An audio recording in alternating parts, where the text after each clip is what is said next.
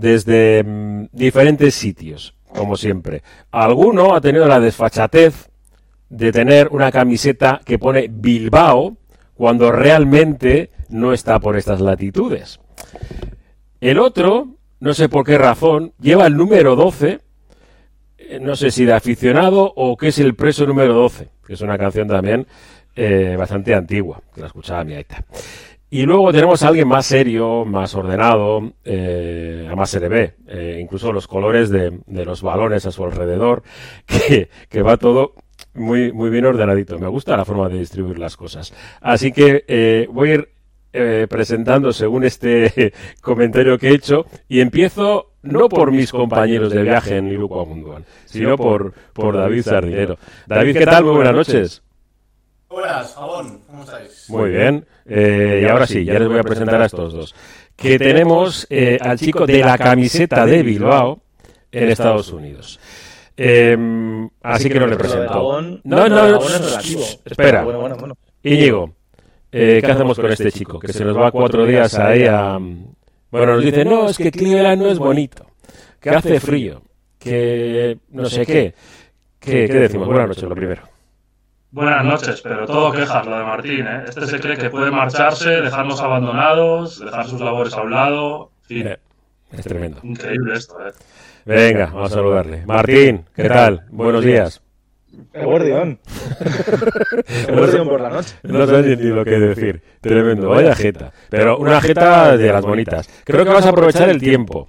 Y, y me parece que tengo la sensación de que David Sardinero, hombre, vamos a aprovecharle, ¿no? Un poquito. Hombre, ya que está por allí, algo, algo tendrá que hacer, ¿no? Digo yo. Ya, ya, que hemos venido a chupar, ya que hemos venido a chupar un poco de frío, pues habrá que aprovechar y hacer cositas y ver cositas. Vale, venga, pues vamos a ir eh, poco a poco contando cómo, cómo surge, ¿no? Un poco, un poco esta idea, eh, señor mío, Martín eh, Santana. El viajar a Estados Unidos en, en este momento, eh, ¿qué supone? Eh, ¿Cómo ha sido el, el, tema del viaje? ¿Cómo, cómo has llegado hasta Estados Unidos? ¿Has podido eh, llegar normal o con el tema de la pandemia, que ahora nos cuentan algunas, muchas historias, has tenido controles, eh, pasapar, eh, pasaporte COVID, no sé, cuéntanos.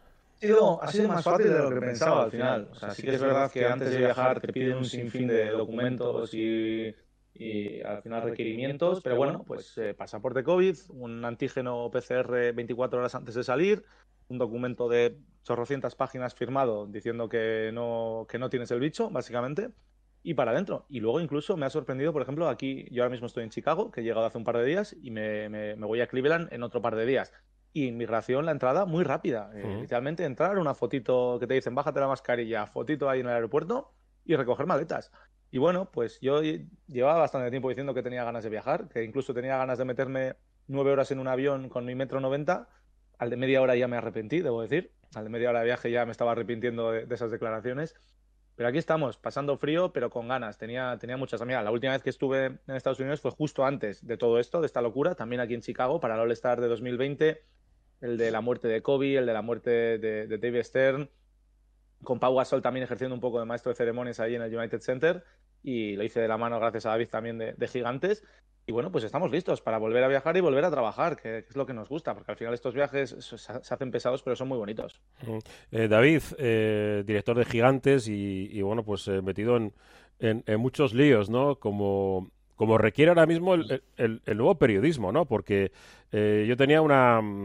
A ver, yo creo que, generacionalmente, por lo menos a mí me ha tocado un, un momento de, de cambio enorme. Aún recuerdo, pues eh, hace ya no sé ni, ni cuánto, eh, vino el anterior director de Gigantes, eh, Paco Torres, a unas jornadas organizadas, es que estoy pensando, yo creo que fue el año 2000, imagínate, y, y claro, eh, el periodismo era totalmente distinto. La revista eh, prácticamente se convertía en, en un resumen de, de, cada fin de semana hasta Eva, incluso más por abajo, en el que se veía eh, prácticamente era como como ahora vemos un periódico digital, ¿no?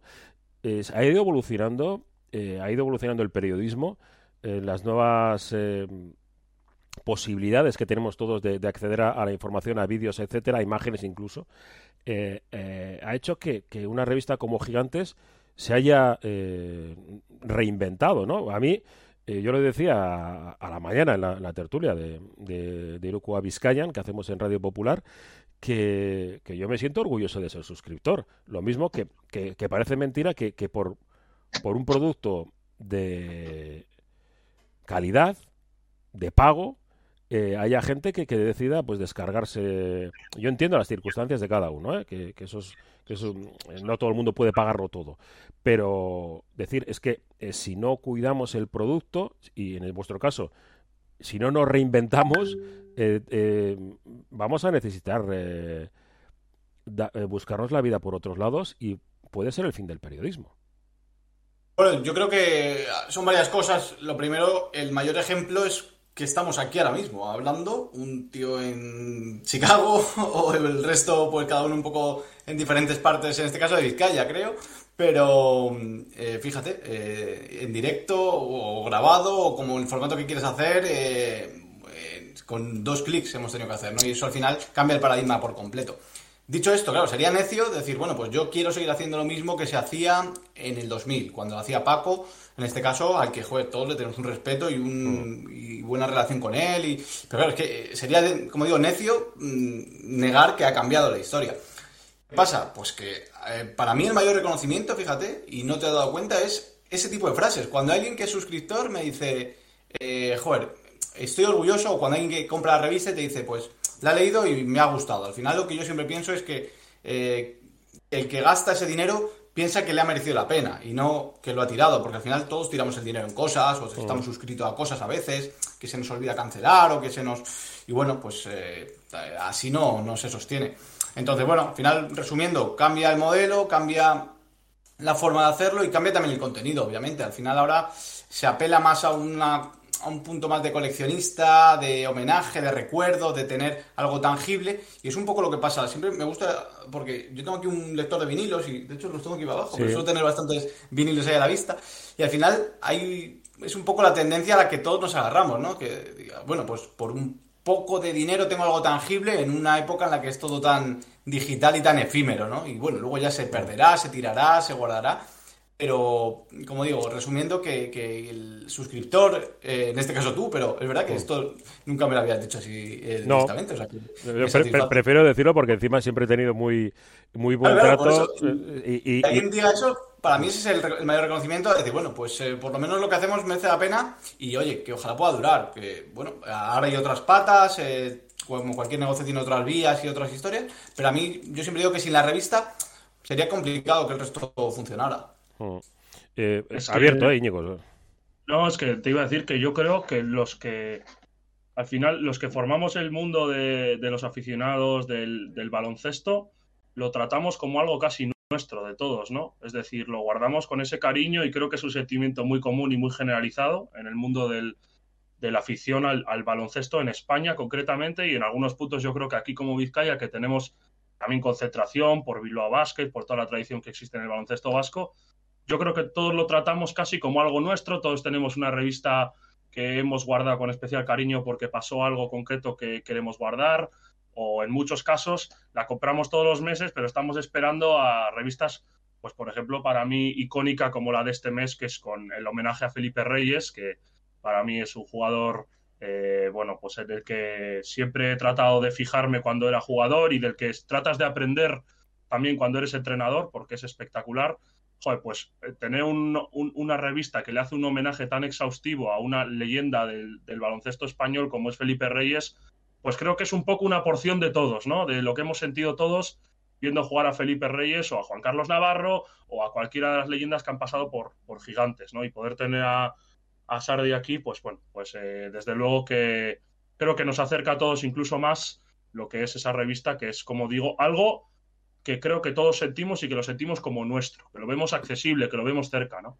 Pasa un poco eso, que al final hay 12 portadas y que hay mucha gente, puede que no te guste un mes, o que un mes te guste un poco menos, o que un mes eh, a lo mejor el personaje o, o la temática no te eh, llene tanto, pero bueno, yo estoy de acuerdo con ese sentimiento y con esa sensación, porque fijaos lo que pasa cuando hay alguna desgracia, cuando pasa algo negativo en nuestro baloncesto, como ahí sí que se une, eh, todos tenemos rencillas luego pues con rivalidades que hay en, diversas, en diferentes provincias, en diferentes ciudades, pero cuando pasa algo y se une toda esa gente, joder, a mí es algo que me gusta mucho este deporte. Y bueno, en este caso en el periodismo, en la comunicación, pues yo creo que es un poco parecido, ¿no? Tratamos al final muchas veces de ayudarnos, de participar, de compartir espacios y, es, un, es un poco esa reflexión. Pero bueno, veremos hacia dónde nos lleva esto en, en otros 20 años, eh, Blanco, porque si cuando nos conocimos igual hace, no sé, 10 años o 12, eh, nos dicen que en 2022 vamos a estar así, pues eh, no hubiéramos creído, ¿no? No. Aquí conectados en una cámara con un Mira, desde pero su casa, cada tirando uno. de ese hilo de lo que comentabas antes, David, de, de las facilidades que los nuevos formatos nos permiten, que lo que es lo que tú dices claramente, un cambio de paradigma para, para estos nuevos formatos de periodismo, también yo creo que esto eh, aporta una nueva dificultad. Es el hecho de que todos pueden hacer es el, el mismo contenido. Eh, ¿Qué mérito tiene enviar a alguien al All-Star de Cleveland si las ruedas de prensa se van a emitir todas virtualmente? Si al instante en redes sociales tienes todo el contenido de highlights y si las declaraciones también las vas a tener todas subidas a la plataforma. Entonces, Mm. este es el nuevo desafío, yo creo, un poquito del periodismo de, de hoy en día, de qué contenido puedo conseguir que sea diferencial respecto a otros 200 portales digitales. Ya, ya no solo qué contenido, sino cómo lo presento y cómo consigo que mi comunidad, sea Radio Popular, eh, sea gigante, sea lo que sea, consigo que me valore, ¿no? Entonces, por eso yo cuando escucho a Íñigo, por ejemplo, ahora, o a, o a- Blanco, hostia, claro, eso es un poco lo que, lo que buscas, porque obviamente, aunque yo vaya mañana a Granada a la Copa del Rey, es lo que dice Martín, y eso lo hemos vivido todos, eh, cómo ha cambiado cuando en la rueda de prensa no había más que cuatro periodistas con una grabadora o lo que transmitieran, y ahora están en streaming en YouTube, pues no es muy difícil sacar algo diferente. Entonces, eh, yo creo que ahí el, lo único que podemos intentar hacer es cuidar esa comunidad y construir esa comunidad. En paralelo, bueno, pues cuidar ese prestigio esa forma eh, en la que se te ve desde fuera, ¿no? Y, y no cometer errores, no, no hacer barras basadas, no hacer polémicas absurdas, por ejemplo, porque ahí sí que te podrías cargar, ya digo, y hablo como gigantes en mi caso, que es lo que conozco, pero creo que es extrapolable a, cualquiera, a cualquier medio y al vuestro también, por supuesto. Si mañana Blanco se pusiera a decir barbaridades en antena y, y polémicas y tal, igual a corto plazo hacía mucho ruido, seguramente. Eso ya lo hace. ¿eh? Lo- Claro, lo- bueno, sí, sí. los partidos de Eurobasket. Sí, Lo sí. estabas haciendo como si fuese un supuesto. No, o Sí, sea, Claro. yo digo barbaridades, Ah, pero, pero el objetivo es, eh, es distinto. Yo creo que cada medio tiene, tiene eh, primero su forma de, de encarar. Tú ahora narras en Dazón y, y no es lo mismo na- narrar en Dazón eh, un partido de dos equipos españoles que narrar en una radio local de Bilbao un partido del Bilbao Basket.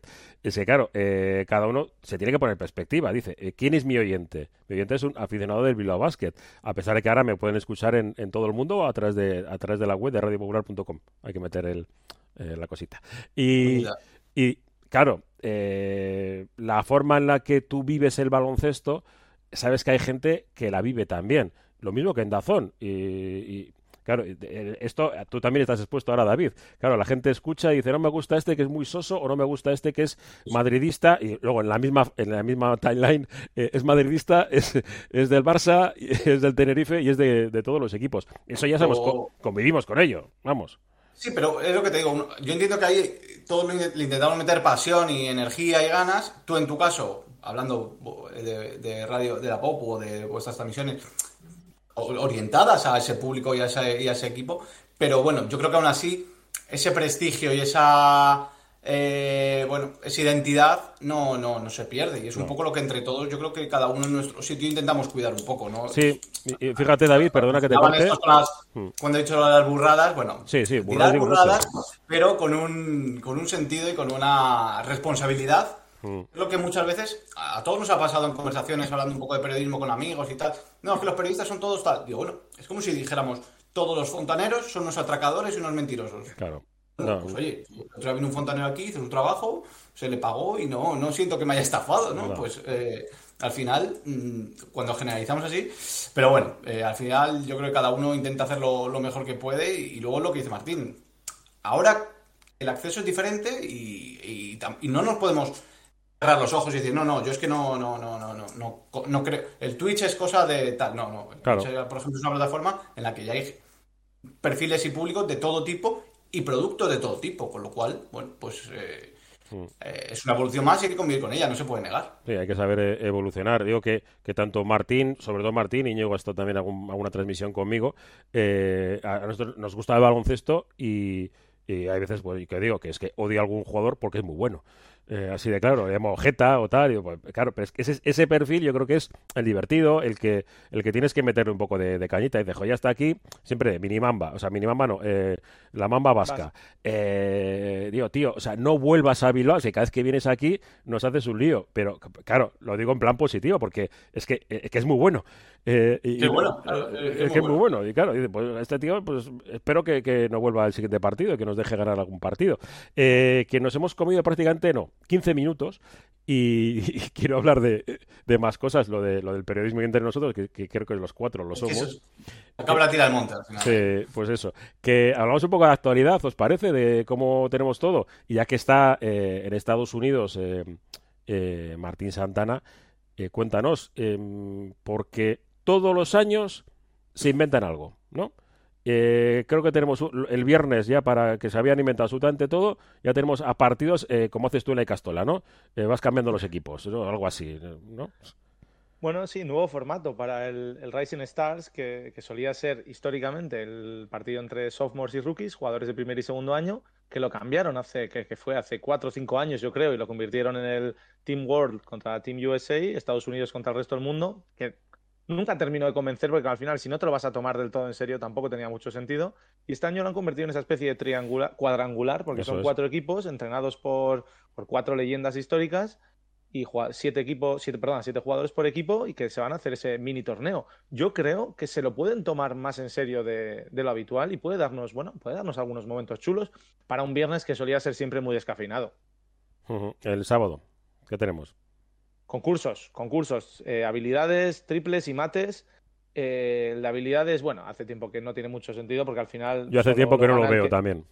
Gana el primero que mete el triple. Entonces, básicamente. El de triples siempre, siempre está chulo, tiene un buen plantel. Y el de mates, ojo, lo comentamos el martes pasado, justo mientras cerrábamos nuestro programa Iruko Munduan, quiénes eran los participantes. Y yo ya dije, son cuatro poco conocidos. Eh, a priori no deberían de ser unos grandísimos matadores de estos que hemos conocido por, por, los highlights, pero bueno, de perfil más bajo que pueden hacer grandes cosas. Yo tengo muchas ganas de ver a, Obi Topping, sobre todo, que ya en partido nos ha demostrado que es muy bueno.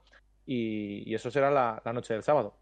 Eh, y luego el partido de las estrellas que bueno, tenemos picada o, no hay piques. Veo a gente muy tranquila porque es que LeBron estaba viendo viendo a los Rams, no sé, y creo que Kyrie también, ¿eh? Sí, y Durant lesionado y Harden que tampoco jugará finalmente. Ha habido muchos cambios de última hora. Ha entrado Jarrett Allen, así que habrá dos jugadores locales, dos jugadores de Cleveland. Merecido premio, yo creo, a una muy buena temporada de los Cavaliers. Y tendremos ese partido All Star que sí que es verdad que con lo de alcanzar una cifra, con lo de Kobe hace dos años en Chicago, se ha empezado a recuperar un poquito la competitividad, pero claro, para que el final sea competitivo tienes que asegurarte de que la mitad del partido no te ganen de 40. Pero bueno, eh, está bien porque un poquito vuelve la fiesta, vuelve la fiesta del All-Star después de un año pasado que estuvo cerrado a Cali Canto en Atlanta y habrá que ver este año que, se montan en, Cleveland, que como decimos, no es la ciudad más, más divertida del mundo, pero seguro que la NBA se inventa algo y se saca algo de la manga. Y habrá algún show, ¿no? Tipo Eminem eh, con la rodilla al suelo, ¿o no?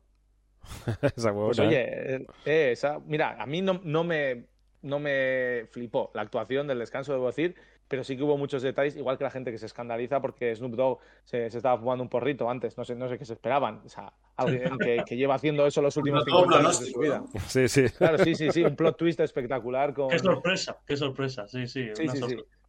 Pero bueno, pues habrá que ver qué, saca la NBA en ese sentido. Yo creo que estuvo muy, muy chulo en Chicago el último que hubo, digamos, con público, con las actuaciones de los artistas locales, de Chance the Rapper y de distintos homenajes, y a ver qué sacan Cleveland. Eh, no sé si David se nos ha congelado. ¿Verdad que sí? Sí, parece, la imagen sí. Sí, sí. Eh, David. se nos ha congelado. Mantenemos esa imagen, pero Íñigo, cuéntanos tú qué, qué, esperas. A mí sí me gustó, ¿eh? A mí sí me gustó pero porque me gustaban las canciones de Steel, de Dr. Dre, también me gusta Eminem, por supuesto, y, bueno, la primera también está bien como abrieron, no sé, a mí, a mí sí me gustó el show.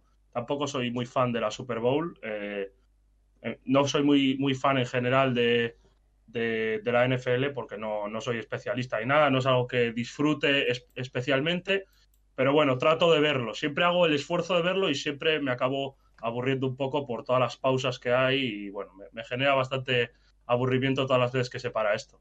Pero bueno, en realidad, eh, pues otro show más y vamos a ver eh, qué, nos ofrece la NBA, como vosotros decíais, este próximo fin de semana. A mí me hace bastante gracia lo de Harden, que parece que está, que es el marginado de las superestrellas, ¿no? Que parece que está ahí un poco. Sí. Yo, a mí lo que me hace gracia, sobre todo. Hay, te tratan mal y parece que todo tiene pinta de que se ha borrado del All-Star, ¿no? Pero es que lo que me hace gracia a Harden es que parecía que había tal enemistad con Irving cuando realmente son tal para cual.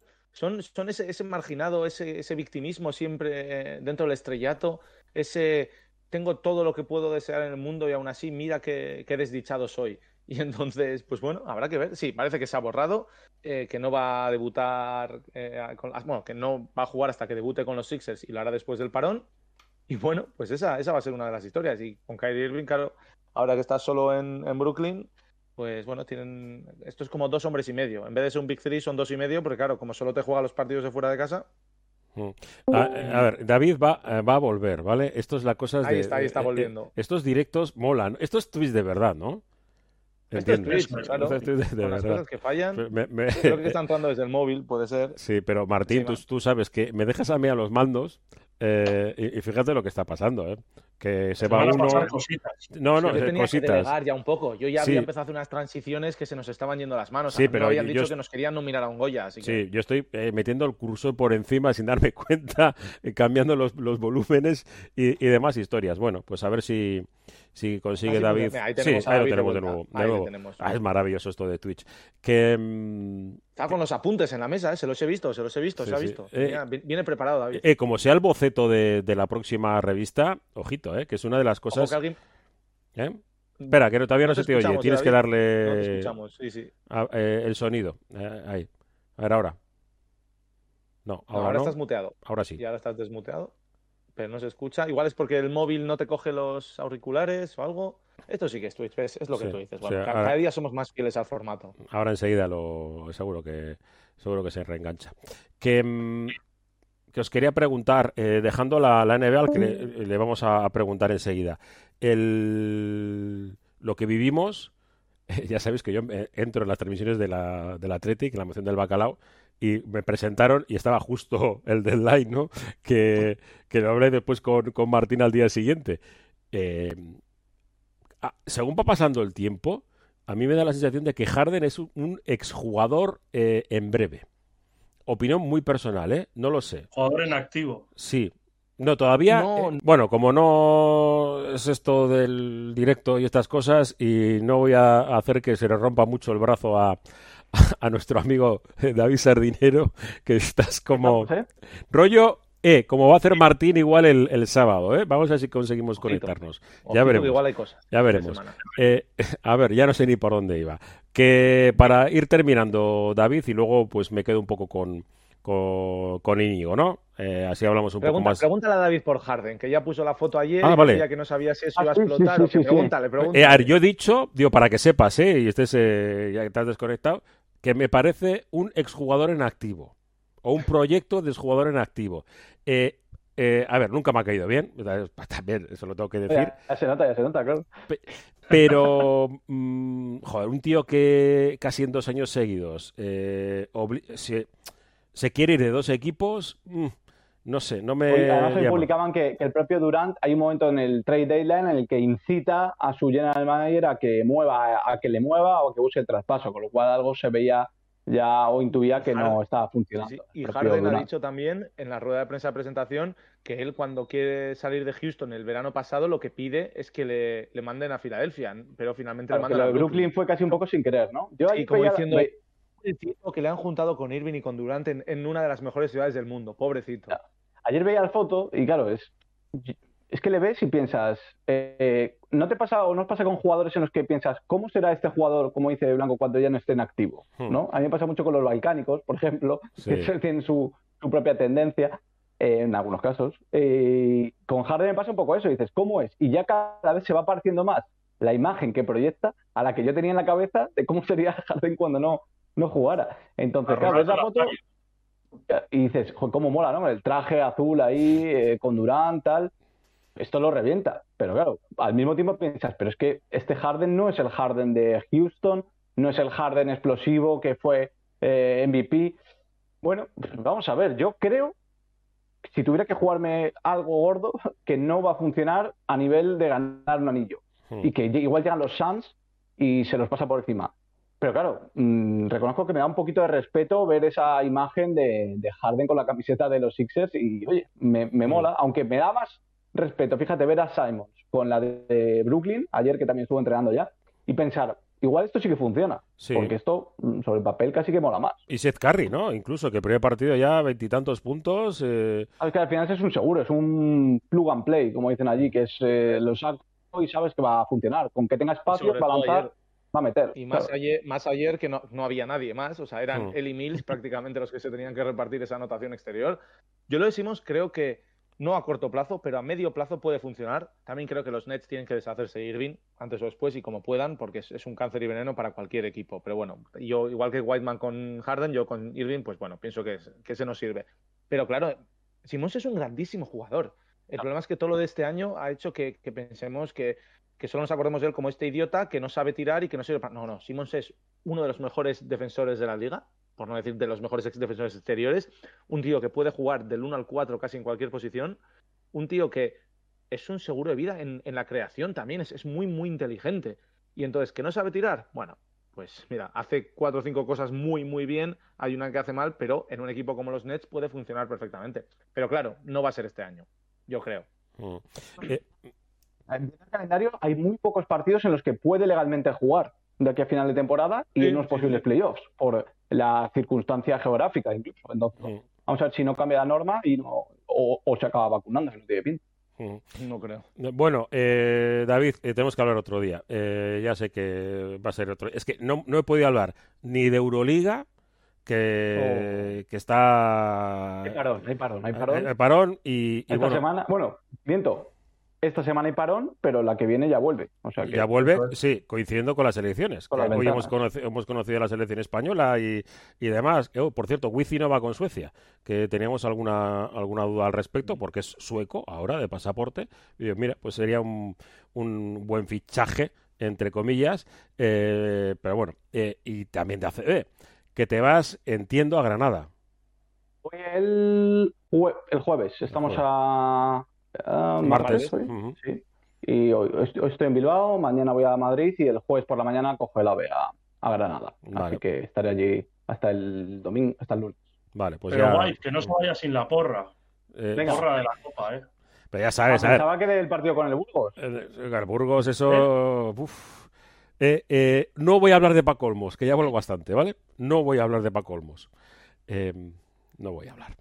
Eh, eh, sí, a ver, si todos sabemos que va a ganar el Madrid la Copa y luego yo voy a ganar la, la- la porra porque lo va a ganar el Barça. Pero entonces, ¿qué, qué, qué estás diciendo, Blanco? ¿Qué, qué, qué- qué estás apostando tú? Eh, no sé, Eso, yo. A blanco y al rojo. No, al no, al no. rojo está No, apuntando. va- para mí va a ganar el Barça. Porque le ha cogido la medida eh, Saras al Real Madrid en los últimos grandes partidos, y no me refiero solamente al partido de la semana pasada, ¿eh? Que, que, bueno, el Madrid venía seguramente más castigado en el plano físico que el Barça en Euroliga, pero yo creo que el Barça en- de momento me da que es un poco más fiable que el Madrid, a día de hoy. Luego, soy- dentro de unos con meses no lo misma sé. opinión- con la misma opinión. Eh, ¿Cómo que va a ganar el, el Barça y va a salir el Madrid reforzado? Sigo ¿Qué es grabado? ¿eh? Ahora, Sigo ahora. grabando. Ahora, Seguimos en directo, ¿eh? Seguimos en directo y decía que yo creo que la va a ganar el Barça también porque es el que llega en mejor momento de forma de los dos grandes, pero el Madrid va a salir bastante reforzado porque va a hacer un buen torneo, no va a ser como las últimas semanas, que realmente el último partido contra el Barça me pareció, bueno, pues eh, un poquito la demostración de que están en horas bajas, pero de cara a afrontar el último tramo de temporada, que va a ser muy importante tanto en competición europea como en la, en la doméstica, creo que Madrid va a ser una final ajustada donde va a decir, bueno, pues con un poquito más y recuperando gente y sensaciones, le podemos competir a- al Barça de Saras. Mm. Íñigo no me lo compra. Te puedo comprar que el Madrid pierda una final y salga reforzado. O sea, no. Te lo juro, no lo, no lo puedo pero es comprar. Es que ahora mismo el Madrid tiene pinta que igual no pasa ni de ronda contra el Breogán. Nada, nada. Estás, está- yo creo que estamos exagerando. El jet lag, eh, cuidado, hay que tener cuidado. Creo que, Es la hora de comer casi, ¿eh? creo Vale, que vale. ha tenido bajas la semana pasada eh, y que el Madrid es especialista en estos torneos, que tiene jugadores con muchísima experiencia. Eh, vamos a ver quiénes llegan y en qué condiciones, pero yo creo que en realidad, salvo Carlos Alocén, Rudy está un poco en duda. pero en realidad posibilidades de llegar parecía que tenían todos, los que, los que, el resto que han estado lesionados la semana pasada. Yo estoy convencido que el Madrid va a estar en la final. Creo que el, el, camino del Barça es mucho más complicado. Eh, Manresa y Valencia Basket creo que son más complicados que lo que puede encontrarse el Madrid con Breogán y con Tenerife o Juventud. Y eso que Juventud está haciendo un año espectacular y, creo que el Madrid puede competir la final. Y si, tuviese que mojarme ahora mismo, también diría que ganaba el Barça. Pero si gana el Barça, no va a salir reforzado el Madrid. Gana, sale reforzado el Barça. sobre, todo, sobre, todo si es el Barça, claro. Yo creo que el Barça es favorito y que el Barça en condiciones normales debería ganar. ¿Qué pasa? Que al Barça, cuando va tan favorito a este Barça, mm, eh, suele tener algún momento de apagón y algún momento de, poca lucidez. Y en esos momentos es cuando aparecía Cory Higgins. Eh, ¿Qué pasa? Que ahora se juntan esas dos cosas, en mi opinión, que va como muy favorito y que no está Corey Higgins, con lo cual eh, yo creo que el Barça es favorito. Quiero ver si llega, por ejemplo, gente como Gaby Deck, que puede ser muy importante en una hipotética final. Y quiero ver si el Valencia Basket es capaz, eh, en una hipotética también semifinal contra el Barça, de llegar a ese nivel. Porque el Valencia lo hemos visto muy bien después de la recuperación de los lesionados, de, positivos y demás. Pero es un buen test esta hmm. Copa del Rey. Y luego, bueno, pues vamos a ver el resto de equipos, ¿no? Lenovo, Juventud, este es un partido que a mí mm, me sorprendió que ayer los entrenadores. Bueno, que no me ha dejado solo Martín y yo con las técnicas estas yo no sé qué va a pasar. Ya hablaré con el catch para que me lo arregle, ¿vale? Así que eh, vamos a ir despidiendo porque teníamos muchas cosas. El debate maravilloso sobre la Copa, que, que bueno, eh, estoy contigo David, ¿eh? Valencia, ojito, ¿eh? Ojito que puede ser el, vamos gran tapado. Vamos a ver, vamos a ver, vamos a ver, porque hasta ahora es que no han tenido el equipo completo más que en una, una semana y pico, dos semanas. En una aparecía un equipo de Super en Europa y el otro día contra Breogán acabaron perdiendo. Entonces, al final en un día eh, no, no, sabemos por dónde va a salir un equipo como ese. Por eso. Eh, Martín, disfruta e intentaremos conectar de alguna manera estos días, ¿vale? Un abrazo. Hablamos. Gabón a los de ahí. Y, os dejo también, te dejo descansar. Ya me despido yo de alguna manera, eh, como pueda esta, esta, esta cosa que me ha salido en Twitch y, tengo que dar, dar clases de, de, cosas modernas. cosas modernas, cosas modernas. Muchas gracias. Agur. Agur, agur. Agur, agur.